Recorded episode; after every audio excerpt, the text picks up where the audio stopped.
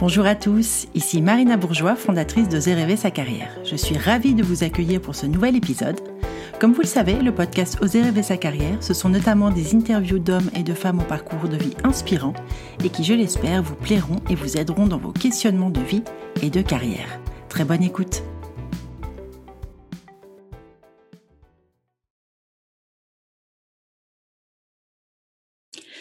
Je suis ravie d'accueillir aujourd'hui Jeanne Siofachin, psychologue clinicienne et psychothérapeute. Vous avez déjà sans doute entendu parler d'elle pour ses travaux sur les hauts potentiels, les surdoués, les HPI, dont on a entendu beaucoup parler ces derniers temps, notamment avec euh, la série sur euh, TF1 HPI avec Audrey Fleurot. En 2008, Jeanne publie un livre qui a beaucoup fait parler, Trop intelligent pour être heureux. Elle y popularise le terme zèbre pour désigner les personnes à haut potentiel intellectuel. Ancienne attachée des hôpitaux de Paris et de Marseille, Jeanne a fondé les centres Cogitos, spécialisés dans l'accueil des surdoués, et elle a également créé l'association Zebra, centre de ressources pour les surdoués. Jeanne est par ailleurs auteure de nombreux ouvrages à succès sur les surdoués et la méditation. Bonjour Jeanne, merci d'avoir accepté mon invitation. Bah merci, je suis ravie euh, d'être là et je suis ravie de ce moment de, de partage euh, autour de tous ces sujets qui me tiennent évidemment euh, considérablement à cœur. Eh bien oui, puis moi je suis d'autant plus ravie que j'avais lu notamment hein, ton livre Trop intelligent pour, pour être heureux et qu'on a souvent chez nos accompagnés des questions sur le haut potentiel, donc on va en parler. Rentrons dans le vif du sujet, Jeanne. tu travailles sur les hauts potentiels, est-ce que tu peux nous expliquer ce que ça signifie exactement que d'être au potentiel alors oui, bien sûr, je vais le faire avec grand plaisir, mais je voudrais juste euh, apporter une précision. C'est que oui, mon livre s'appelle bien Trop intelligent pour être heureux, mais avec un point d'interrogation. Et tu as ce point d'interrogation est très important. J'aurais dû le marquer dans l'intonation. Tu as mille fois raison. Voilà.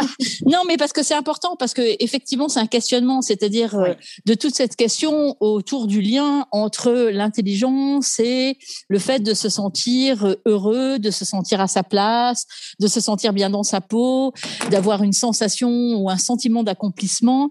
Et, et c'était vraiment mon interrogation par rapport aux adultes, parce que j'avais écrit euh, quelques années auparavant un livre qui s'appelle L'enfant surdoué, l'aider à grandir euh, l'aider à, à devenir, euh, et qui est un livre où j'abordais plutôt euh, toutes les, toutes les questions autour de comprendre cet enfant avec ses particularités et comment précisément faire en sorte qu'il soit bien dans sa vie plus tard à l'âge adulte. Donc en fait, ce livre Trop intelligent pour être heureux avec un point d'interrogation, pour, pour, poursuivez, enfin, ou pour, poursuivez pour moi la, la réflexion autour de voilà euh, comment l'enfant a grandi, comment l'enfant euh, est devenu, qu'est-ce qu'il est devenu et en quoi son profil singulier a été euh, à la fois une force, un talent, mais quelquefois aussi une entrave et une difficulté.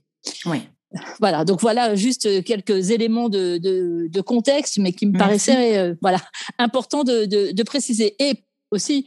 Euh, c'est vrai que Trop intelligent euh, pour être heureux, c'est un livre dont on a beaucoup parlé, et tant mieux parce que c'était euh, sans du tout vouloir m'envoyer de quelconque fleur parce que c'est pas du tout, du tout ma personnalité. mais, mais je suis très heureuse que ce livre ait eu du succès parce que ce livre a permis pour la première fois en France de parler des adultes eh à haut potentiel. Eh il n'existait strictement aucun bouquin là-dessus. Effectivement, il y avait un ou deux livres et pas plus euh, sur les enfants au moment où, où moi-même j'ai travaillé et réfléchi hein, euh, sur cette, population d'enfants. Et parce que juste parce que ça, euh, j'ai l'air de faire des grands détours pour répondre à ta question, mais je crois que c'est important. Voilà. Je t'en prie. C'est que en fait, moi, pourquoi je me suis intéressée à, à, à cette population-là? C'est pas tout d'un coup une, une, une, question que je me suis posée euh, de façon euh, abrupte euh, en me disant tiens parmi toutes les personnalités ou les profils de personnalité il me semble que celle-là mérite qu'on s'y attarde. Ça s'est pas du tout passé comme ça. Ça s'est passé en fait parce que il y a une vingtaine d'années je travaillais à l'hôpital à Paris à l'hôpital de la Salpêtrière dans un laboratoire de recherche sur le fonctionnement intellectuel et cognitif avec euh, un professeur absolument exceptionnel euh, qui est le professeur Bernard Gibello, qui a beaucoup écrit sur l'intelligence euh, d'ailleurs. Mhm. Et, et dans ce laboratoire, lui, enfin le la préoccupation de, du professeur Gibello et vraiment le l'angle de recherche de ce laboratoire, c'était euh, l'intelligence. C'était vraiment son truc, de mieux comprendre l'intelligence, mieux comprendre les intrications entre l'intelligence et les autres aspects de la personnalité. Et, et, et, en quoi l'intelligence euh, était, comme on le disait, à la fois euh, un levier et quelquefois un frein ou une difficulté.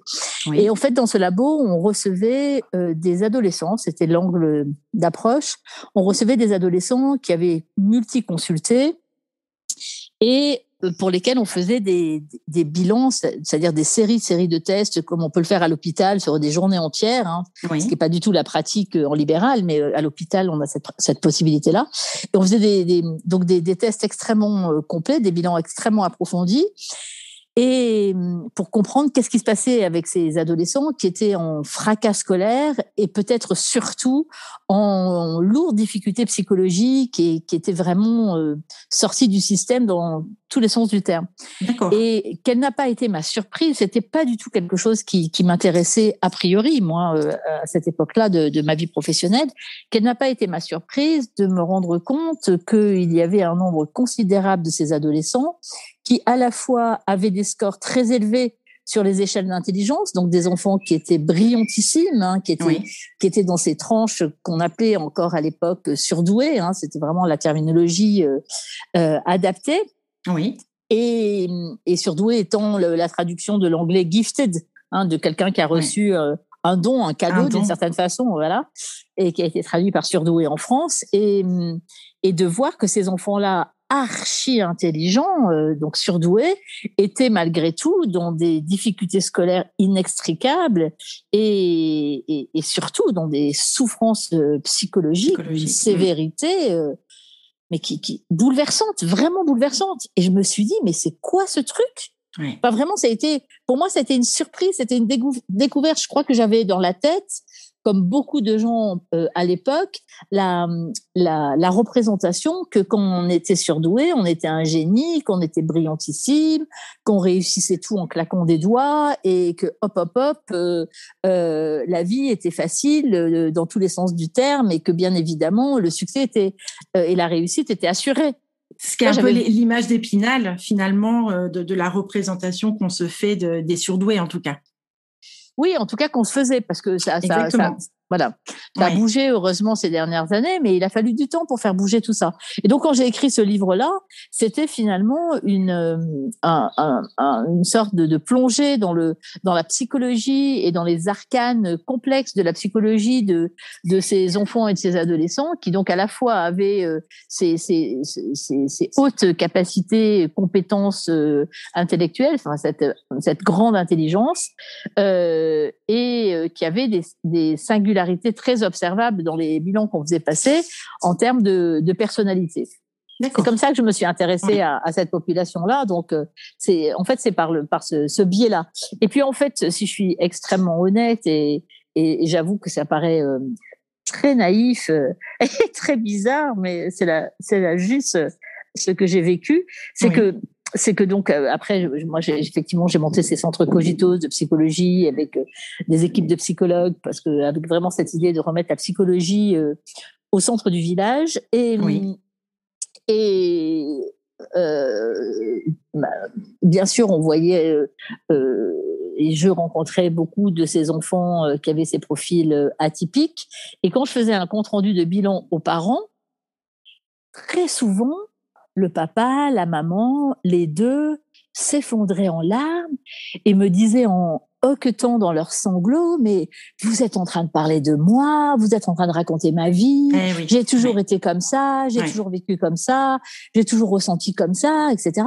Et moi, dans ma, enfin, c'est quand même dingue d'être euh, aussi naïf. Je me suis dit, au bout d'un moment, pas tout de suite, hein, en plus ça m'a pris un peu de temps, au bout d'un moment, je me suis dit, mais c'est vrai quand même, euh, qu'est-ce qu'ils deviennent ces enfants à l'âge adulte, à l'âge adulte Et pour être très honnête, je ne m'étais jamais posé la question. C'est quand même dingue. non, mais c'est dingue. Je m'étais jamais posé la question. dit comme ça, c'est vrai. oui, mais ça s'est passé vraiment comme ça. Et à ce moment-là, euh, donc on était dans les années 2006, euh, 2007 ou un truc comme ça. Je me suis retournée autour de moi. Je me suis rendu compte qu'il n'y avait aucun aucun bouquin euh, en français sur euh, ces enfants devenus adultes. On m'a demandé une fois dans une association de faire une conférence sur l'enfant intellectuellement précoce à l'âge adulte. Donc le titre m'a paru mais rocambolesque euh, euh, à souhait.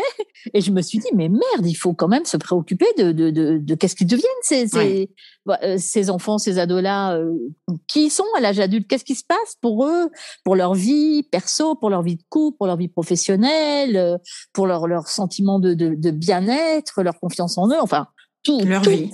Leur vie point et à ce moment-là, euh, j'ai, comme vous voyez pas d'adultes du tout hein, à cette époque de, ma vie professionnelle, j'ai constitué des groupes de, de recherche clinique, des, donc des adultes, euh, des, parents d'enfants que qu'on avait identifiés comme surdoués, à qui on a fait passer des bilans. Et donc voilà, on a inclus tous ceux qui avaient ces profils-là, et on a fait des groupes de parole, des groupes d'études cliniques pour comprendre. Donc c'était pas une population de consultants, c'était vraiment une population de tout venant en réalité. D'accord. Et ça, c'est important parce que quelquefois, on, peut avoir la sensation que euh, les, les psys, et c'est la réalité, souvent, on n'écrit qu'à partir de nos expériences de, de, de, consultation. Alors que vraiment, ce livre, Trop intelligent pour être heureux, euh, je l'ai vraiment écrit à partir d'une population non consultante. D'accord. Et, et, voilà. Et donc, euh, je me suis bien sûr euh, rendu compte, et puis bon, j'ai beaucoup lu d'études qui, qui, étaient disponibles à l'époque en anglais, hein, parce qu'en français, il existait oui, quasiment ce que rien. Te demander. Oui, bah oui. Non, mais il n'existait rien. Hein. C'était un sujet qui, qui n'intéressait personne, hein, mais vraiment personne. Et il, y avait euh, un bouquin euh, en anglais, un bouquin américain, euh, et puis et puis voilà, et puis et puis rien en fait, et puis des études isolées. Enfin, même même en anglais, il y avait quand même pas beaucoup, il y avait pas beaucoup de travaux. En tout cas, sur les adultes, il n'y en avait quasiment pas. D'accord, donc très peu de littérature, hormis un petit peu scientifique et anglais, si je comprends bien. Oui, absolument, mais, mais, mais pas du tout euh, dans la prolifération euh, actuelle. D'accord. Voilà, et donc c'est comme ça que j'ai écrit ce livre. Et c'est comme ça que, euh, en, en, confrontant tout ça, euh, pour répondre enfin à ta question. Je t'en prie. non, non, mais parce que voilà, c'est intéressant d'avoir, euh, si tu veux, ce, ce panorama large de, de, du développement aussi de, de l'enfance à l'âge adulte pour euh, aussi bien attraper et bien cerner qu'est-ce qui va pouvoir être un, un, un levier qui va amener vers un développement où on se sent tranquille et à sa place plus tard et qu'est-ce qui peut euh, conduire à dévier la trajectoire et se retrouver malmené à l'âge adulte. Et, et, et beaucoup d'adultes se sont retrouvés dans ce livre euh, Trop intelligent pour être heureux parce que, en effet, euh, ce sont des adultes qui se sont euh, le plus souvent, en tout cas dans mon expérience et, et depuis mon expérience qui est quand même maintenant assez longue et conséquente, c'est le sentiment de décalage qui est probablement oui.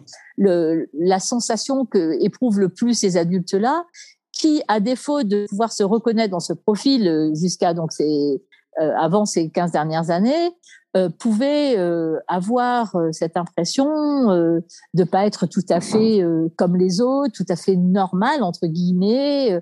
moi, j'ai rencontré même certains ados qui avaient la, la sensation qu'ils étaient débiles ou qu'ils étaient fous, mais en tout cas qu'il y avait quelque chose qui faisait que ils arrivaient rarement à se sentir ajustés au fonctionnement des autres. Donc c'est ce oui. sentiment de décalage qui, a, qui est, qui, qui je, je crois, c'est comprendre enfin ce sentiment de décalage qui a été pour la plupart des adultes un vrai sentiment de, de, de libération. Moi, j'ai entendu beaucoup, beaucoup, beaucoup d'adultes qui ont été identifiés, effectivement, euh, après souvent des, des années d'errance, de questionnement, mais même euh, quelquefois de, oui de diagnostic pour le coup, oui. tu vois, qui ont été diagnostiqués bipolaires, Asperger euh, ou euh, Asperger, patholo ouais. pathologie limite, même schizophrène, j'en ai rencontré, dépression chronique, troubles anxieux généralisés, troubles du sommeil, tu vois, qui ont, qui ont essayé plein de molécules différentes qui n'ont jamais eu aucun effet, bien évidemment, puisqu'il ne s'agissait oui. pas de ça, et qui tout d'un coup ont ressenti, disent d'ailleurs, un voile s'est déchiré de comprendre enfin comment je fonctionnais et pourquoi j'avais ces, sensations-là et ce sentiment d'étrangeté.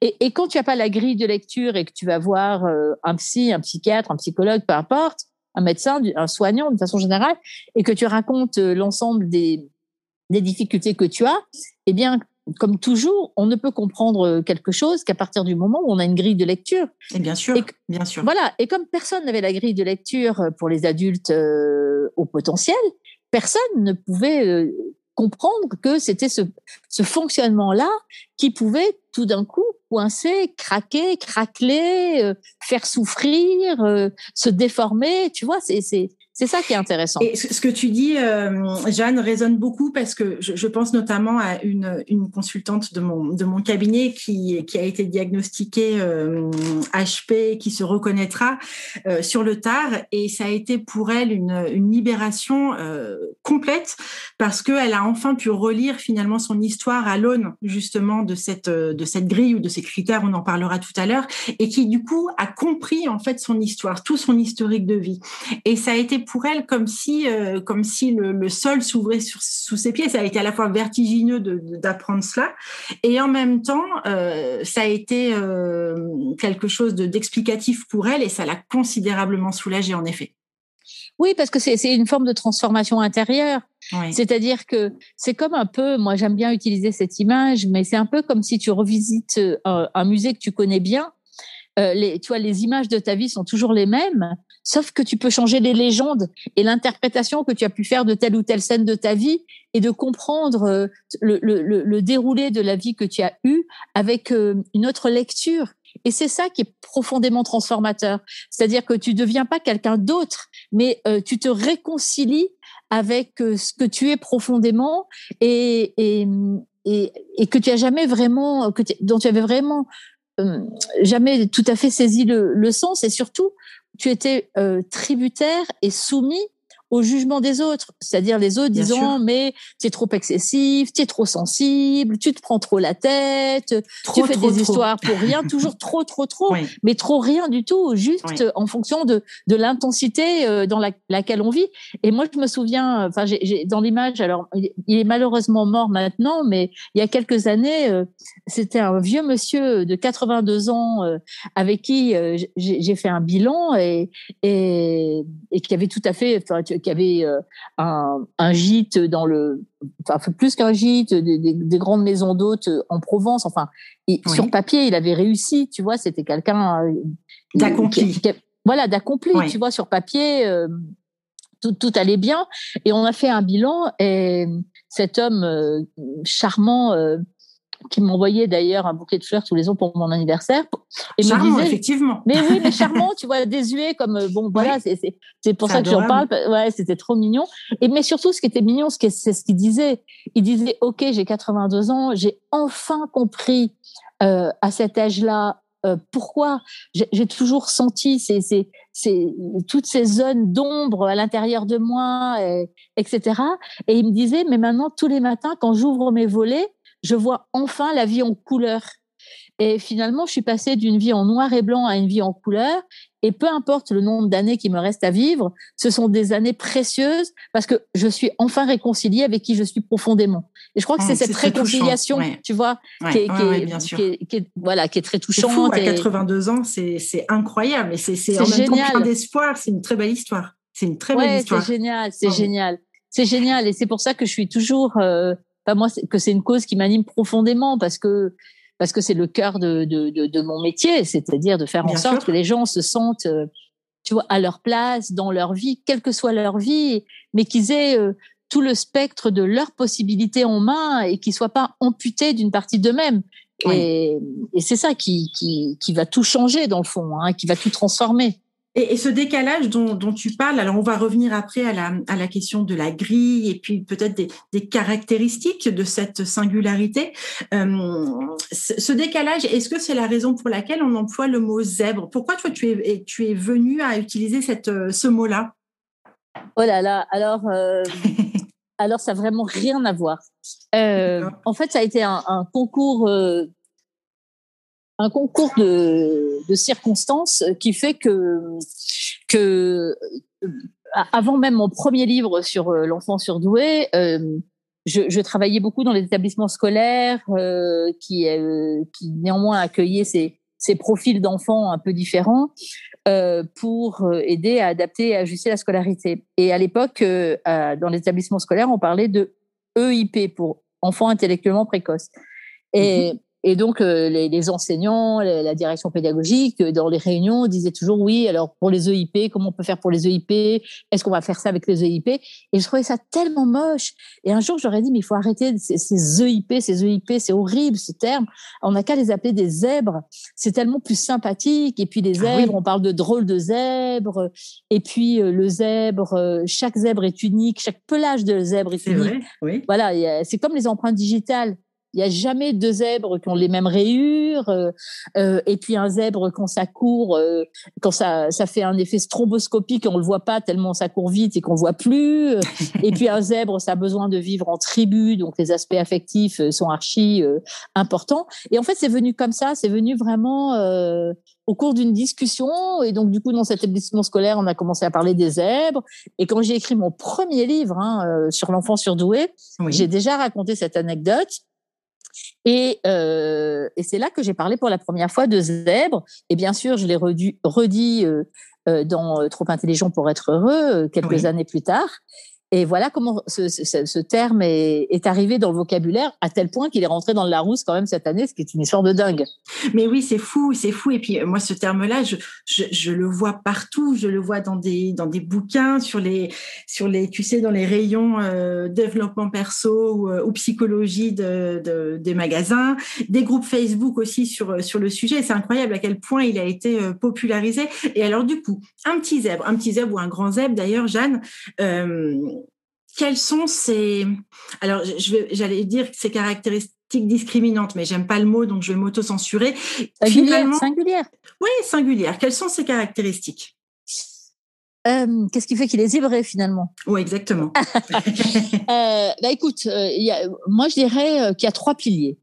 il y a trois piliers qui sont assez indissociables l'un de l'autre, même si en termes d'identification, ils n'ont pas le même poids et qu'ils occupent pas la même place, en particulier dans les dans les recherches scientifiques aujourd'hui, mais je vais, je vais expliquer pourquoi. Le premier pilier, évidemment, c'est la notion d'intelligence. Alors la notion d'intelligence est une notion euh, à la fois très précise et très floue parce que on comprend tous ce que ça veut dire d'être intelligent, euh, et en même temps, bien évidemment, euh, ça, ça renferme énormément de, de de possibilités ce terme, qui est la possibilité de comprendre, d'analyser, de mémoriser euh, de hiérarchiser les informations, d'appliquer des raisonnements, de résoudre des problèmes au sens large du terme, euh, de se saisir de, de, de l'environnement. Euh, enfin, l'intelligence, c'est si, moi j'aime bien les étymologies. Si, si on, on prend l'étymologie, c'est interligérer ou ligérer, ça veut dire faire des liens. Donc l'intelligence, c'est cette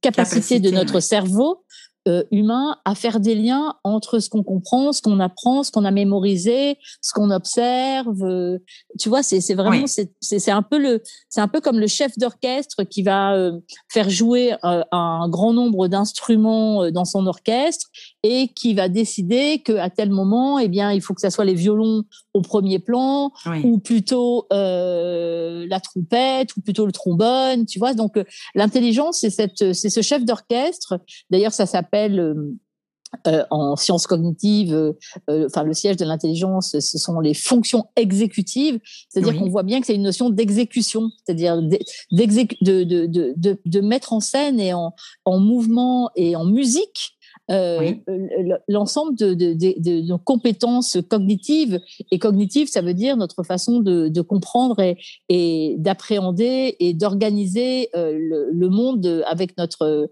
notre système euh, nerveux central, c'est-à-dire notre cerveau et nos neurones, etc. Donc c'est ça l'intelligence. Donc l'intelligence c'est quelque chose de vaste et, et, et, et la première caractéristique hein, des, des, des des petits et des grands zèbres, c'est d'avoir une, une, intelligence puissante, une intelligence intense, une intelligence brillante, mais brillante au sens d'un d'un diamant qui scintille, tu vois, une intelligence qui est qui, qui a une, une vraie euh, une vraie force euh, euh, tu vois, un peu comme un geyser, tu vois, qui jaillit, qui voilà. Euh, c'est vraiment cette et, c'est ça qu'on va évaluer d'ailleurs euh, avec ces fameux tests euh, de QI, c'est-à-dire que c'est pas l'intelligence, c'est pas un chiffre de QI, l'intelligence c'est beaucoup plus vaste que ça. Et bon, mais si tu veux, on reviendra sur les oui, sur les tests. C'est une de mes questions, voilà. tout à fait. Donc voilà, donc le premier pilier c'est l'intelligence, donc une intelligence qui est significativement extrêmement élevé, qui est plus élevé que ce qu'on a l'habitude d'observer, qui a une très grande intensité, une grande puissance, énormément de possibilités. Ça, c'est le premier pilier. Le deuxième pilier, euh, qui euh, est totalement observable et que les personnes qui ont ce fonctionnement-là euh, rapportent quasi systématiquement, c'est la sensibilité. Mais la sensibilité, c'est pas la sensiblerie. Oui. Et la sensibilité, c'est la capacité exacerbée de l'ensemble de nos cinq sens. C'est dans le fond voir avec nos yeux ce que les autres ne voient pas. D'ailleurs, comme tu sais, on a une vision centrale et une vision périphérique. Oui. Et souvent, les, les, les HP, les zèbres, eh ben, ils captent des infos dans, dans, dans, leur vision périphérique de façon beaucoup plus nette que ce qui est habituel de constater. De la même façon. Je sais pas, tiens. Ouais. Et de la même façon, ils, ils entendent des sons, euh, euh, y compris des sons très ténus dans, dans, des, dans certaines conversations ou dans certains environnements. Ils captent beaucoup plus de sons que, que la moyenne. Et d'ailleurs, souvent, on trouve des, des, des, des HP euh, qui, qui sont euh, qui sont gênés euh, par ça, tu, vois, qui sont hyper acousiques, c'est-à-dire que dès qu'ils sont dans un, un, un, repas, par exemple, un dîner où il y a plus de six personnes, eh bien, euh, ils, ils, perçoivent une, une, sorte de brouhaha dans la tête et, et ils savent plus où ils en sont. Oui, et, moi, je, l'ai aussi beaucoup entendu euh, chez certains de nos accompagnés aussi, pour celles et ceux qui sont en open space, tu sais, dans des bureaux complètement exactement, ouverts. Exactement, Où là, il y a une profusion de bruits qui viennent de, de différents endroits et où, où ça a l'air, en effet, effectivement, déjà très énervant ou répilant pour eux et puis surtout très fatigant.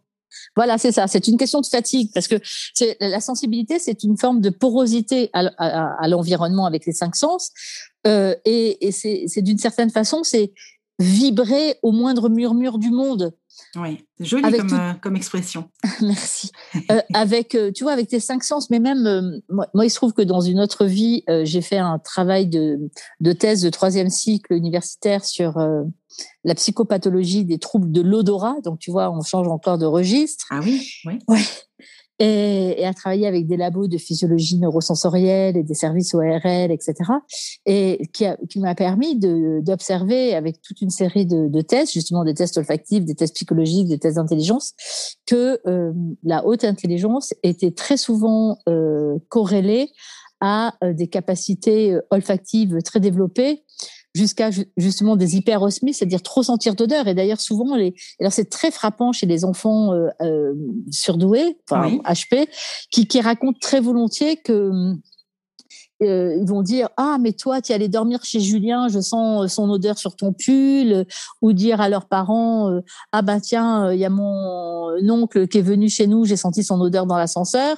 Donc attention ah, hein, les odeurs voilà les odeurs transmettent continuent à transmettre beaucoup d'infos. Et, et et, et tu vois où, certains qui racontent des, des hyperosmiques comme ça qui te, qui te racontent que c'est insupportable pour eux de prendre des transports en commun par exemple ou d'être dans certains environnements où où, où, où c'est saturés en odeur et en particulier en odeur humaine.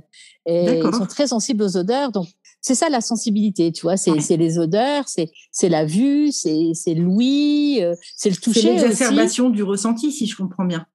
Absolument. C'est la perception. D'ailleurs, les Grecs anciens, euh, quand ils parlaient d'intelligence, ils parlaient toujours d'intelligence perceptive, l'intelligence qui perçoit, l'intelligence qui ressent. Et c'est intéressant. Et, et puis bien sûr, après il y a tout le, le tout le toucher, tu vois, le ressenti corporel. Et beaucoup de, de, de ces personnes-là euh, à haut potentiel qui te racontent à quel point elles sont sensibles aux matières. Euh. j'ai entendu, c'est en effet, ouais, ouais, c'est incroyable. Tu vois, et, Voilà, et, et, et c'est ça la sensibilité. Donc c'est le deuxième grand, grand pilier. Euh, où on trouve de façon significative cette très grande sensibilité. Et, la, et le troisième pilier, qui quelquefois se, euh, se, se, recouvre avec le deuxième de la sensibilité, c'est les hautes compétences émotionnelles. C'est-à-dire quand il y a une grande intelligence, quand il y a ces capacités euh, de sensibilité exacerbées, eh bien, euh, tu développes aussi très jeune des compétences émotionnelles très élevées. Les compétences émotionnelles, ça veut dire à la fois comprendre la place des émotions dans ton fonctionnement et, et intégrer ce, ces, ces compétences-là, et puis bien sûr euh, les comprendre et les détecter et les discriminer chez les autres, ce qui donne aussi euh, ces capacités d'empathie, souvent très développées, euh, cette capacité de, de voir et, et, et d'identifier les émotions des autres et quelquefois en trop une fois encore tu vois de, on, revient à cette notion de, de trop dans le fond qui qui, qui va qui va suivre souvent le, le parcours de, de, ces personnalités euh, au potentiel. Donc c'est ça l'émotivité enfin pas l'émotivité pardon les compétences émotionnelles élevées et qui fait que ça peut donner aussi des des soit alors c'est intéressant parce que ça peut soit euh, donner des personnalités qui ont vraiment des émotions à fleur de peau, tu vois, qui vont surréagir sur un plan émotionnel, ou à l'inverse, des personnes qui, pour des tas de, de, raisons liées à leur parcours, à leur histoire et, et à leur personnalité plus globale, vont se couper de, de, de cet afflux émotionnel et euh, euh, vont être dans, dans l'évitement émotionnel et dans, dans une forme de réserve en termes de personnalité, tu vois, une espèce de, de, de personnalité qu'on pourrait presque qualifier de, de froide, de distante, mhm, tu vois, mais, mais qui, qui, qui doit se comprendre comme une forme de, de protection, de protection contre euh, voilà contre ces, ces, émotions souvent à fleur de peau et, ce qui se comprend très bien parce que quand tu te saisis avec ton intelligence et avec tes sens de la moindre petite chose qui est en train de se produire par la force des choses parce que ça c'est la physiologie qui le dit hein, une émotion c'est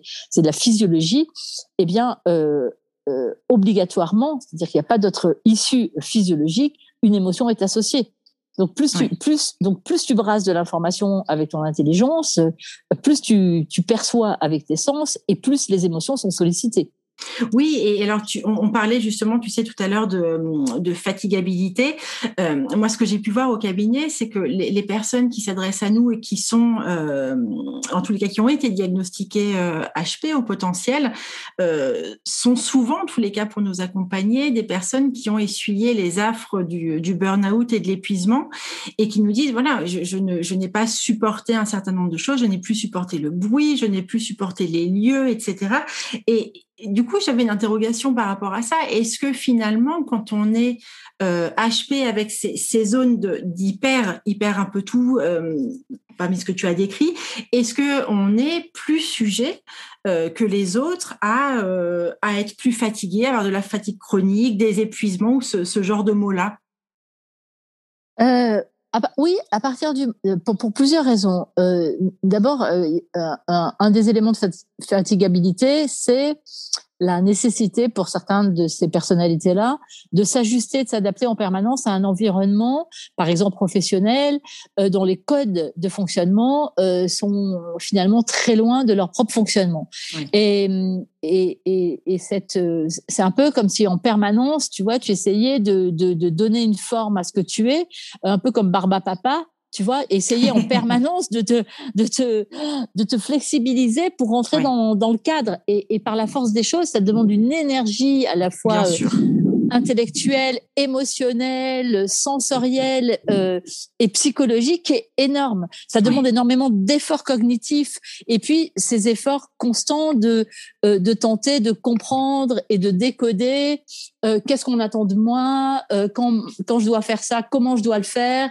est-ce que ma façon de faire correspond à ce qui m'a été demandé. Souvent, il y a des décalages, là encore, avec un HP qui va pas comprendre pourquoi, dans le fond, ce qu'il a fait ne, ne correspond pas à ce qu'on lui a demandé de faire. Et, et, donc, ça demande une forme de de vigilance euh, au quotidien. Ouais, ouais. Voilà, tu vois, et, ouais.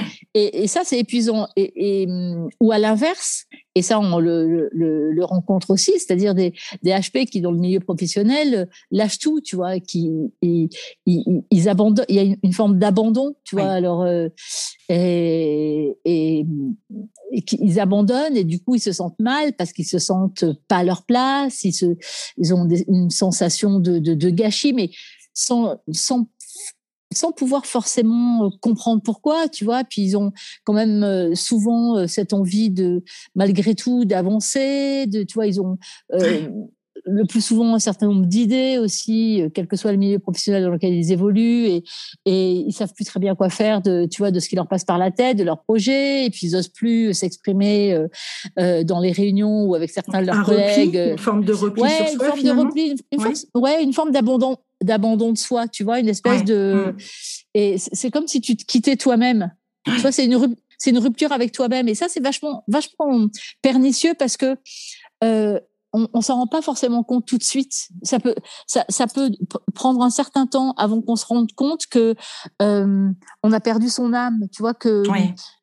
Tu, vois qu'on a perdu finalement son son identité, son sa, raison d'être, son, son, fonctionnement. Euh, fonctionnement, oui, oui. Tu vois. Euh, moi, je préfère la lutte en fait, euh, parce que la lutte c'est plus vivant. C'est plus vivant, mais c'est épuisant. Mais c'est épuisant, hein. Oui, parce que c'est une espèce, si je comprends bien, de, de suradaptation euh, en permanence. De bagarre de bagarre permanente. intérieure. Ouais ouais pour euh, j'ai l'impression que du coup c'est enfin pour une partie j'ai bien compris hein, qu'il y avait potentiellement deux grands types hein, pour vulgariser un peu les choses de, de situation ou de réaction. Euh, mais tu vois nous qui travaillons sur l'épuisement professionnel ce que l'on voit c'est que toutes les personnes d'ailleurs HP ou pas hein, mais qui se qui sont en permanence en état comme tu disais de contrôle absolu de suradaptation de de, de sureffort et, et, qui sont finalement à contre-courant de ce qu'elles sont euh, elles sont toujours dans une forme de course euh, euh, pour rattraper ce décalage, pour combler le décalage. Et, comme tu disais, ça doit être absolument mais éreintant. Oui, c'est épuisant, surtout que surtout que pour les personnes qui euh, au final sont HP, parce que bon, le hasard de la vie a, peut-être permis pour certaines d'entre elles d'avoir cette identification. Eh bien, euh, pour ces personnes-là, avec une incompréhension, une fois encore, c'est-à-dire que avoir la sensation que que leur façon d'être, de penser, c'est la, c'est la bonne façon. C'est-à-dire avec une forme d'incompréhension, mais de pourquoi ça marche pas, pourquoi ça passe pas, pourquoi on m'écoute pas, euh, pourquoi quand je propose une idée en réunion, on me dit toujours mais écoute ton idée est farfelue et de toute façon euh, c'est pas le sujet ou euh, mais pourquoi tu dis ça, tu as aucune raison de le dire, alors que chacun a des sous-dossiers vert, jaune, rose et que cette cette personne-là va va dire ah oui mais moi quand même je pense vraiment qu'en 2030 il faudra faire des voitures rouges et on va lui dire mais enfin mais mais quoi mais pourquoi? Et, et, et, d'être obligé de, de, de, se raccrocher aux branches et de justifier son, son, son raisonnement dans l'après-coup. Enfin, tu vois, c'est, et, et, puis pas comprendre pourquoi on l'écoute pas. Tu vois, c'est, il y a vraiment cette espèce d'incompréhension permanente et, c'est ça qui est, qui, qui, qui, est, qui est fatigant et, où on pourrait presque dire qu'il y a une forme de, de, de gâchis pour tout le monde. Oui, oui, j'entends. Y compris pour l'entreprise d'ailleurs. Hein. Bien sûr, on va on va en parler. Et alors du coup, euh, Jeanne, euh, une personne qui se qui se pense peut-être HP, euh, comment peut-elle faire pour en avoir la certitude?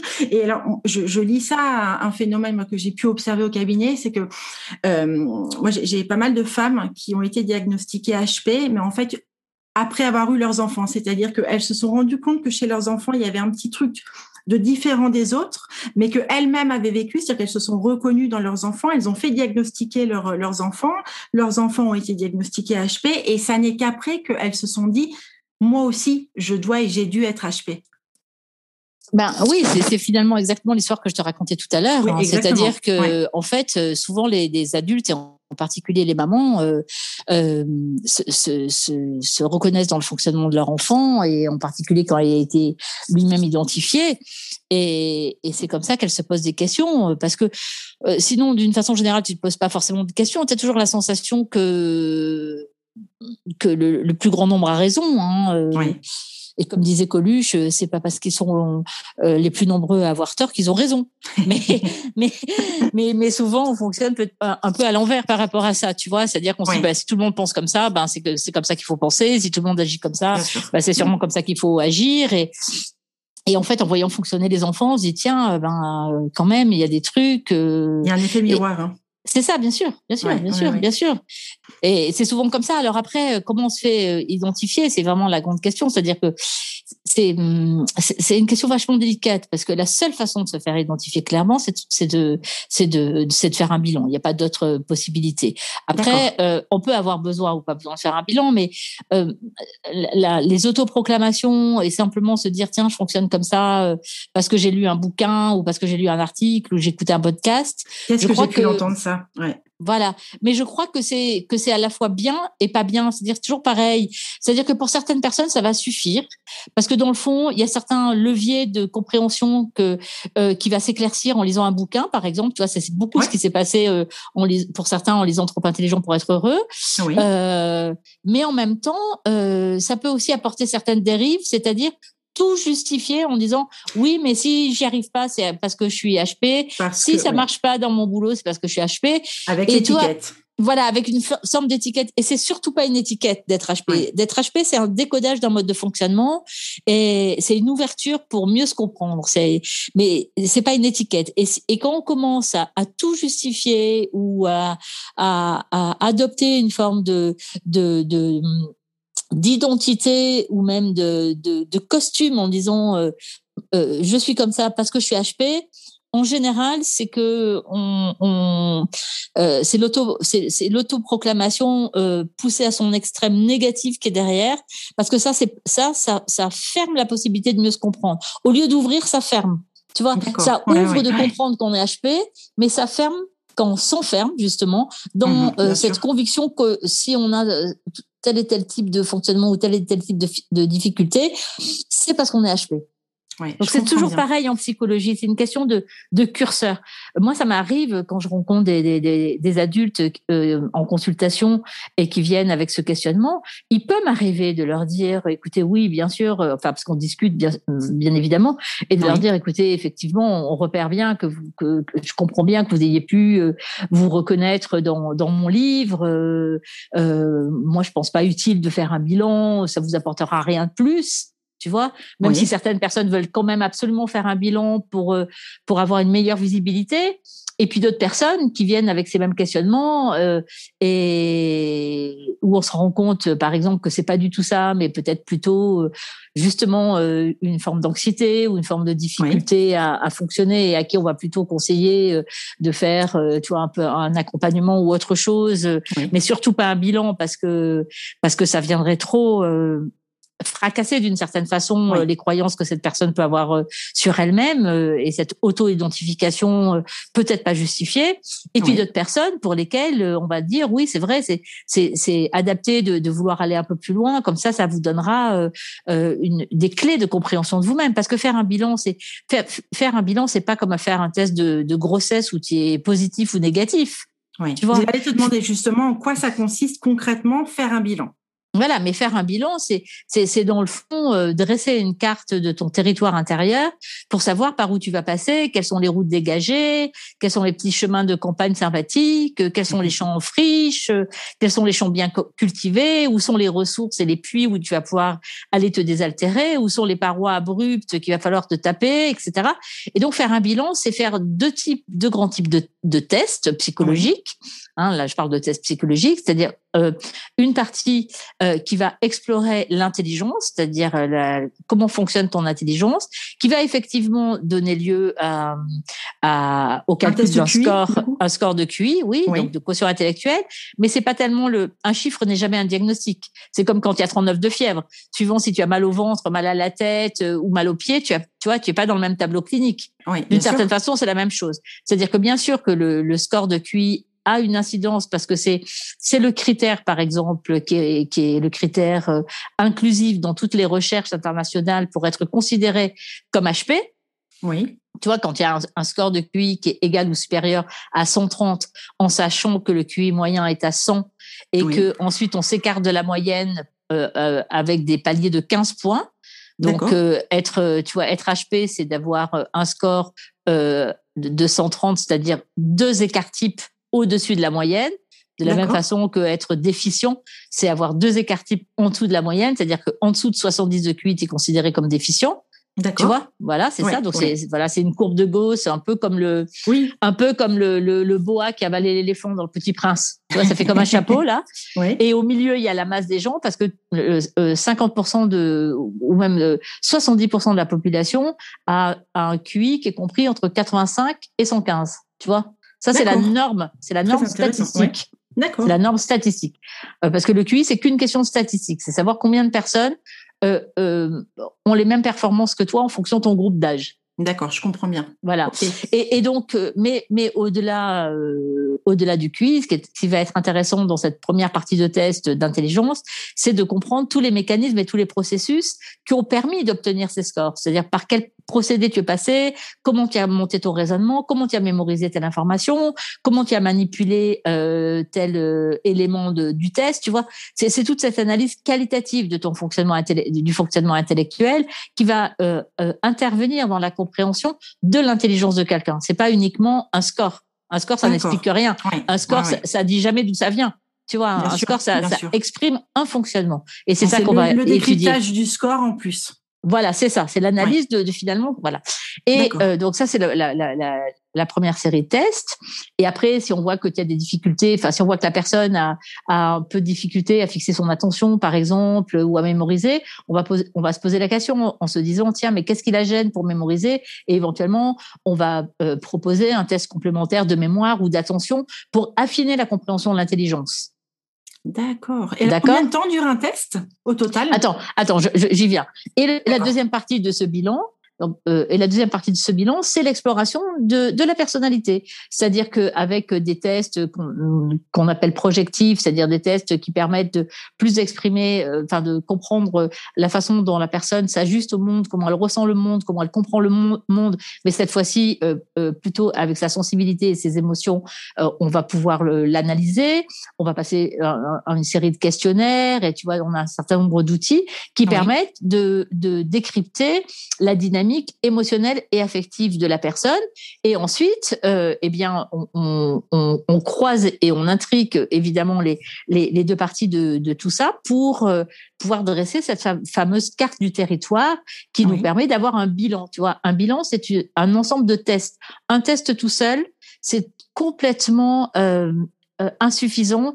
Et d'ailleurs ça peut apporter à des à des, des, des mauvais euh, des mauvaises évaluations parce que si tu as juste un test de QI ou juste un test de personnalité ou un questionnaire de personnalité euh, souvent, souvent RH mm. ils font ça d'ailleurs oui et, que tu, voilà et que tu as pas une visibilité plus large du fonctionnement d'une personne c'est un peu tu vois c'est comme si on se disait que l'intelligence était complètement décorrélée du reste de la personnalité ou que la personnalité était complètement décorrélée de ton fonctionnement intellectuel. Enfin ça n'a aucun sens et donc tout ça, tu vois, l'ensemble des tests, quand, quand rien de, de particulier ne doit être exploré euh, en complément, ça, ça, ça dure à peu près deux heures. D'accord. Et est-ce qu'il y a un âge, euh, un, âge fréquent euh, pour se faire diagnostiquer? C'est-à-dire dans les personnes qui viennent à toi, est-ce que ce sont plutôt des, des enfants, des ados, des gens? Alors tu nous as parlé de quelqu'un de 82 ans tout à l'heure, mais est-ce qu'il y a une moyenne, on va dire? Non. Non. Euh, très sincèrement, enfin, c'est pas tout à fait vrai. Euh, dans l'enfance, il y a, y, a, y a, souvent une moyenne autour de, de 9 ans, tu vois, c'est-à-dire cette, cette fin de, pas, pas tout à fait fin, mais de, de primaire, et après euh, autour de 13-14 ans, tu vois, euh, dans cette petite adolescence, et après l'adolescence. Tu vois, ces espèces de paliers qui sont assez corrélés avec, euh, avec les étapes scolaires. D'accord. Parce que c'est souvent à l'école que, que les décalages se font sentir chez les enfants. Tu vois, c'est plus simple avec des enfants parce que l'école euh, va renvoyer quelque chose qui va conduire à se poser des questions. Et puis après, euh, à l'âge adulte, ça dépend de mille facteurs parce que tu as, des tas d'adultes qui se feront jamais identifier d'ailleurs, qui, qui, qui ne se poseront jamais la question. Tu vois, sauf que cela on les connaît pas. Des HP qui s'ignorent. Non, mais ou même des HP qui, ou même, alors même, même ceux qui se disent tiens, j'ai sûrement ce fonctionnement-là parce que justement ils ont des enfants euh, qui eux-mêmes ont été identifiés, mais qui s'en fichent, c'est pas leur sujet, tu vois? ça va, leur vie ça va, leur boulot ça va, euh, ça fonctionne. Leur, leur vie, euh, leur vie affective ça va. Donc globalement, tout ça ne, ne suscite pas d'interrogation particulière. Et puis après, c'est souvent les événements de la, de la vie extérieure qui vont déclencher le process chez les adultes, c'est-à-dire euh, soit de traverser une mauvaise passe psychologique, eh c'est-à-dire effectivement, tu vois, de, de passer un mauvais passage ou où tu, as une phase euh, un peu dépressive ou une phase où l'anxiété est un peu plus importante, une phase d'instabilité euh, personnelle, affective, émotionnelle, professionnelle, et où là, tu vois, tu as pu entendre autour de toi parler de ce fonctionnement-là, ou toi-même te poser des questions parce que tu as lu, parce que tu as écouté, enfin peu importe, et, et avoir besoin d'avoir ce décryptage, soit parce que effectivement euh, des personnes de ton entourage te l'ont beaucoup dit, mais enfin est-ce que tu as jamais pensé que tu pouvais être euh, à haut potentiel quand même Tu vois bien euh, quand tu fonctionnes comme ci, quand tu fonctionnes comme ça, ça fait quatre fois que tu changes de boîte, euh, chaque fois ça se reproduit la même chose. est-ce que tu crois pas que ça serait intéressant pour toi? Il y a aussi beaucoup le, le, le poids de l'entourage, et donc du coup chez les adultes, ça peut vraiment être à n'importe quel âge. C'est une bonne question en même temps. Je regarderai quand même dans les dossiers si on peut euh, faire une moyenne, mais j'ai pas pas la sensation. Et je me demandais justement, en parlant de moyenne, alors non pas que je veuille essayer de, normer euh, tout, tout, ton, tout le travail qui est fait sur les, sur les HP, mais voilà, ce sont des questions vraiment de profanes. Euh, est-ce qu'il y a des, est-ce que tu retrouves des très commun ou en tous les cas une espèce de, tu sais, de fil rouge, de fil conducteur en termes de choix professionnels, en termes de, est-ce que, est-ce que parmi les personnes, en tous les cas que tu as eu l'occasion de, de tester euh, ou avec lesquelles tu as échangé bien entendu, est-ce que par exemple on a plus de salariés, plus d'entrepreneurs, tu vois, est-ce qu'il y a comme ça des, des grandes lignes qui ressortent? Oui, quand même, oui. Je, je, je dois l'honnêteté de dire que oui. Euh, euh, parce que ce qui ressort surtout, euh, presque plus que en termes de, secteur professionnel, c'est le besoin de ces personnalités-là euh, d'être dans des dans des systèmes de boulot où ils ont une marge de manœuvre euh, qui est plus importante, où ils ont une forme de, de, de liberté de, de s'engager pour des projets qui leur tiennent à cœur, euh, qui peuvent mener à leur terme euh, en y imprimant leur, leur marque et leur patte, où il y a une place qui est laissée à la créativité, à la sensibilité, ou euh, la, la, la, possibilité de travailler en équipe, mais avec des personnes qui qui sont dans le même mood, tu vois, dans la même mm. dynamique euh, et présent. Donc, euh, c'est vrai qu'on retrouve quand même, enfin, de mon expérience, les, les, les, les, hauts potentiels qui sont parmi les plus épanouis que j'ai rencontrés euh, dans, par rapport à leur univers professionnel, ce sont quand même plutôt ceux qui ont des activités perso, libérales, entrepreneuriales, euh, euh, beaucoup aussi dans le dans le soin, hein, dans la médecine, euh, dans, dans le dans, dans l'accompagnement des autres, tu vois, dans l'aide à apporter aux autres. Beaucoup d'artistes beaucoup d'artistes, beaucoup, beaucoup d'artistes, que ce soit des chanteurs, des comédiens, euh, des, des, des, des, des, artistes euh, euh, d'art contemporain, enfin, tu vois, des, mais de, de, de, voilà, d'art vivant beaucoup de, de, personnes voilà qui, qui ont, avaient besoin pour euh, se sentir dans leur euh, dans leur euh, dynamique de vie de de d'exprimer de, l'exprimer voilà d'exprimer comme ça. Et pas mal de politiques et, et voilà moi j'ai croisé beaucoup au cabinet de femmes et, et d'hommes qui avaient des responsabilités importantes sur un plan politique parce que on retrouve là cette notion qu'on retrouve très fréquemment dans dans cette population qui est la notion des valeurs et de l'engagement. Alors après on, on est d'accord ou pas sur les directions prises par l'engagement, mais tu vois, de, de, de, faire avancer les choses. Moi, tu vois, il y a quelque chose qui revient très souvent euh, dans le, d'une façon ou d'une autre, hein, exprimé d'une façon ou d'une autre dans le discours de ces adultes-là, c'est aider l'humanité à mieux vivre. Tu vois, il y a ah quelque chose quand même. de grand projet. Oui, oui, de, de quelque part. Oui, de, de valeurs qui sont très fortes et qui sont, euh, dans le fond, non négociables, de justice, d'égalité, d'absolu, d'amour, de sincérité, de vérité. Tu vois, c'est vraiment des, des, notions, ces, ces, valeurs, on les retrouve très fréquemment euh, euh, dans cette population-là. C'est très intéressant. Et, dis-moi, Jeanne, est-ce qu'on est, euh, est-ce qu'on est HP ou est-ce qu'on le devient? Alors, euh, je pourrais répondre les deux parce que c'est comme ça qu'on répond en général à cette question. Oui. Mais si j'explicite un petit peu, euh, oui, euh, la part de génétique est de toute façon non discutée par personne aujourd'hui. Hein, et d'ailleurs, on l'observe. Hein, Il y a un consensus, c'est-à-dire c'est voilà, c'est unanimement. Ah, ah oui, ça, ah oui, totalement. Ça, l'aspect génétique, même si on peut pas isoler de gènes de l'intelligence, et heureusement d'ailleurs, euh, mais que l'aspect génétique, oui, parce que comme il y a des caractéristiques au niveau du fonctionnement du cerveau, et ça grâce aux IRM fonctionnels, c'est-à-dire la possibilité de voir le cerveau fonctionner en temps réel, on voit bien que le cerveau euh, chez les HP ne fonctionne pas de la même façon qu'il fonctionne chez les personnes habituellement. Donc là, il y a vraiment des marqueurs biologiques euh, que plus personne ne peut discuter aujourd'hui. Tu vois, on peut pas dire, on peut pas dire par exemple, mais non, mais ça c'est une création de certains psys un peu barrés, euh, un peu, tu vois, un, peu éberlués. Ça n'existe pas. Non, ça plus personne, personne ne peut le dire parce qu'il y a trop de travaux, euh, tu vois, euh, voilà. Donc au niveau du fonctionnement du cerveau, ça va plus vite, les informations arrivent plus vite, la mémoire fonctionne différemment. Tu vois, c'est pas des différences anatomiques du cerveau. Le cerveau reste le même, mais c'est la, la façon de fonctionner du cerveau qui est différente. Et ça, c'est complètement génétique. C'est complètement génétique. Mais après, bien évidemment, il y a des éléments d'environnement.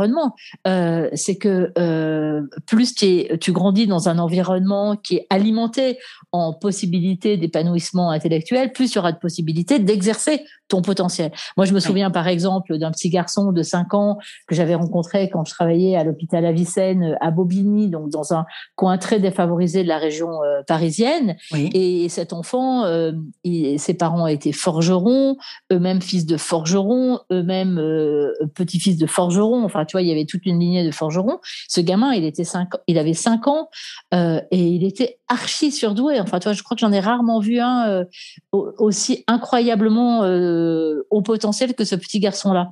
Ah. Et forcément, il était, euh, il avait des troubles de comportement à l'école, il, se bagarrait avec tout le monde parce que il en pouvait plus. Tu vois, il savait lire, écrire, compter, euh, il faisait des raisonnements hyper aboutis. Et il se retrouvait en grande section de maternelle avec des gamins qui à cause de leur milieu, malheureusement, euh, avaient des difficultés à parler correctement le français, euh, euh, comprenaient pas quand, bien quand la maîtresse parlait, faisaient des imbéciles parce que ça les intéressait pas. Il était complètement décalé, ce gosse, complètement, tu vois. Mais quand, quand j'ai voulu expliquer aux parents que euh, cet enfant était très intelligent et qu'il avait besoin d'accélérer au moins deux ans son cursus scolaire, tu vois, il fallait qu'il passe en CE1, ce gosse qui était en grande section de maternelle, qui lisait, qui comptait, qui tout.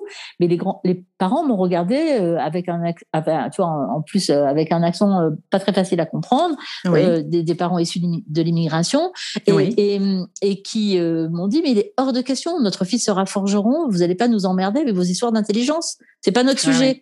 Nous, ce qu'on veut, c'est qu'il arrête de se bagarrer et qu'on ait des histoires avec les voisins. Point. Je eh Je sais pas du tout ce que cet enfant est devenu. J'adorerais le savoir, mais j'en sais rien. Mais tu vois, donc il y a un effet d'environnement. Bien sûr, bien sûr, comme sur tellement de choses. surtout, euh, surtout. Ouais, bien entendu, bien entendu. Bah, sur les, développements, quels qu'ils soient, hein, bien, bien entendu. Absolument, absolument. Euh, Jeanne, j'ai une dernière petite question, alors qui va peut-être te faire sourire, mais j'avais envie d'avoir ton retour là-dessus. Euh, la série TF1 HPI, tu l'as regardée ou pas? Bien évidemment. Je considère que c'est un devoir professionnel de regarder cette série quand on s'intéresse à cette population-là. Oui, alors bien sûr, je ah ben alors moi j'en ai pensé euh, que d'abord c'était une série sympa à regarder, une série euh, dynamique, drôle, euh, voilà, et pleine de rebondissements assez touchants. Et j'ai trouvé que le personnage interprété par Audrey Fleurot, donc cette fameuse Morgane, eh bien, elle présentait effectivement de façon caricaturée, bien sûr, mais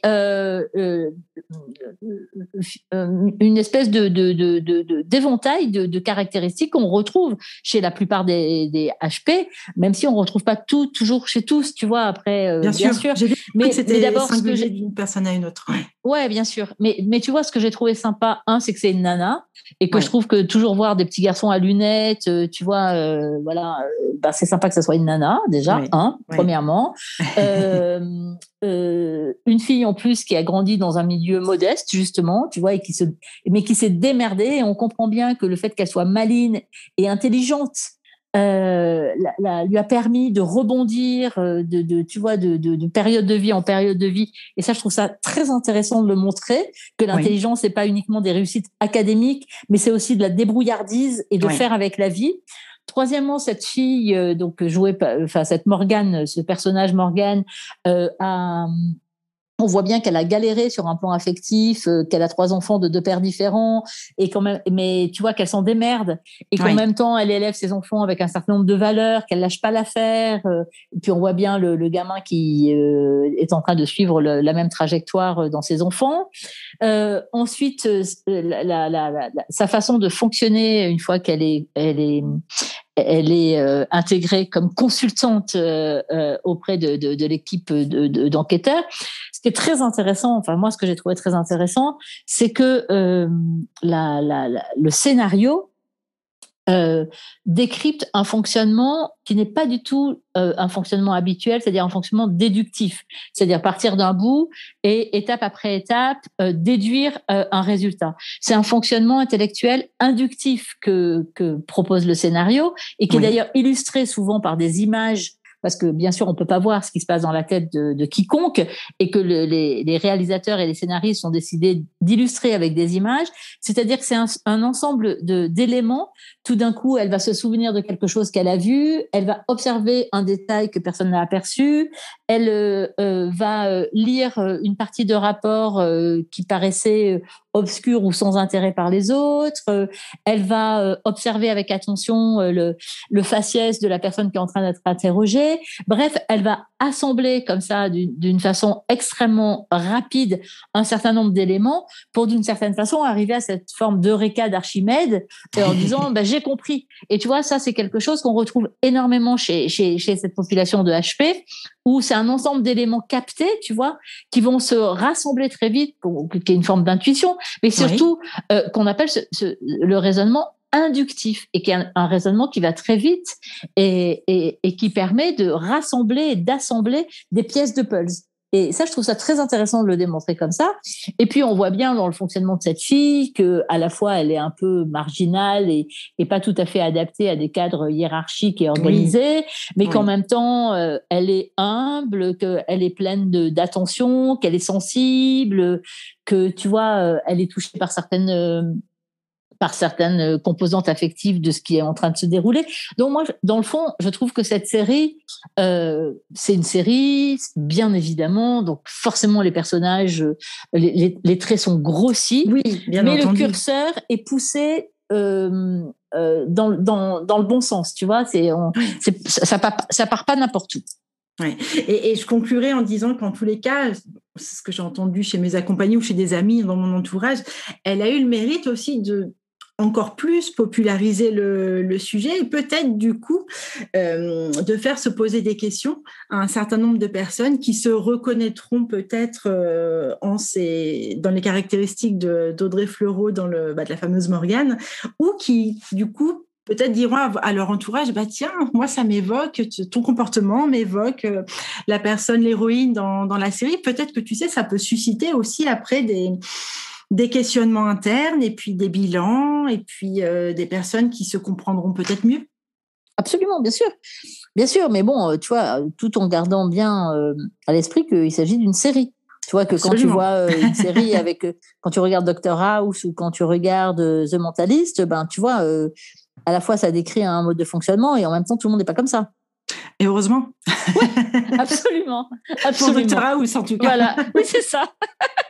merci beaucoup, voilà. Un grand merci pour tes précieuses informations et le temps que tu, tu m'as consacré. Merci à toi. à très bientôt, Jeanne. À bientôt. Au revoir. Au revoir.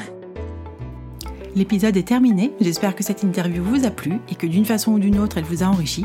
N'hésitez pas à la partager à vos proches. Et comme d'habitude, je vous mettrai toutes les références citées dans l'épisode sur nos réseaux sociaux, Facebook, LinkedIn et Instagram. Si vous souhaitez me suggérer un nouvel invité au parcours de vie inspirant, n'hésitez pas.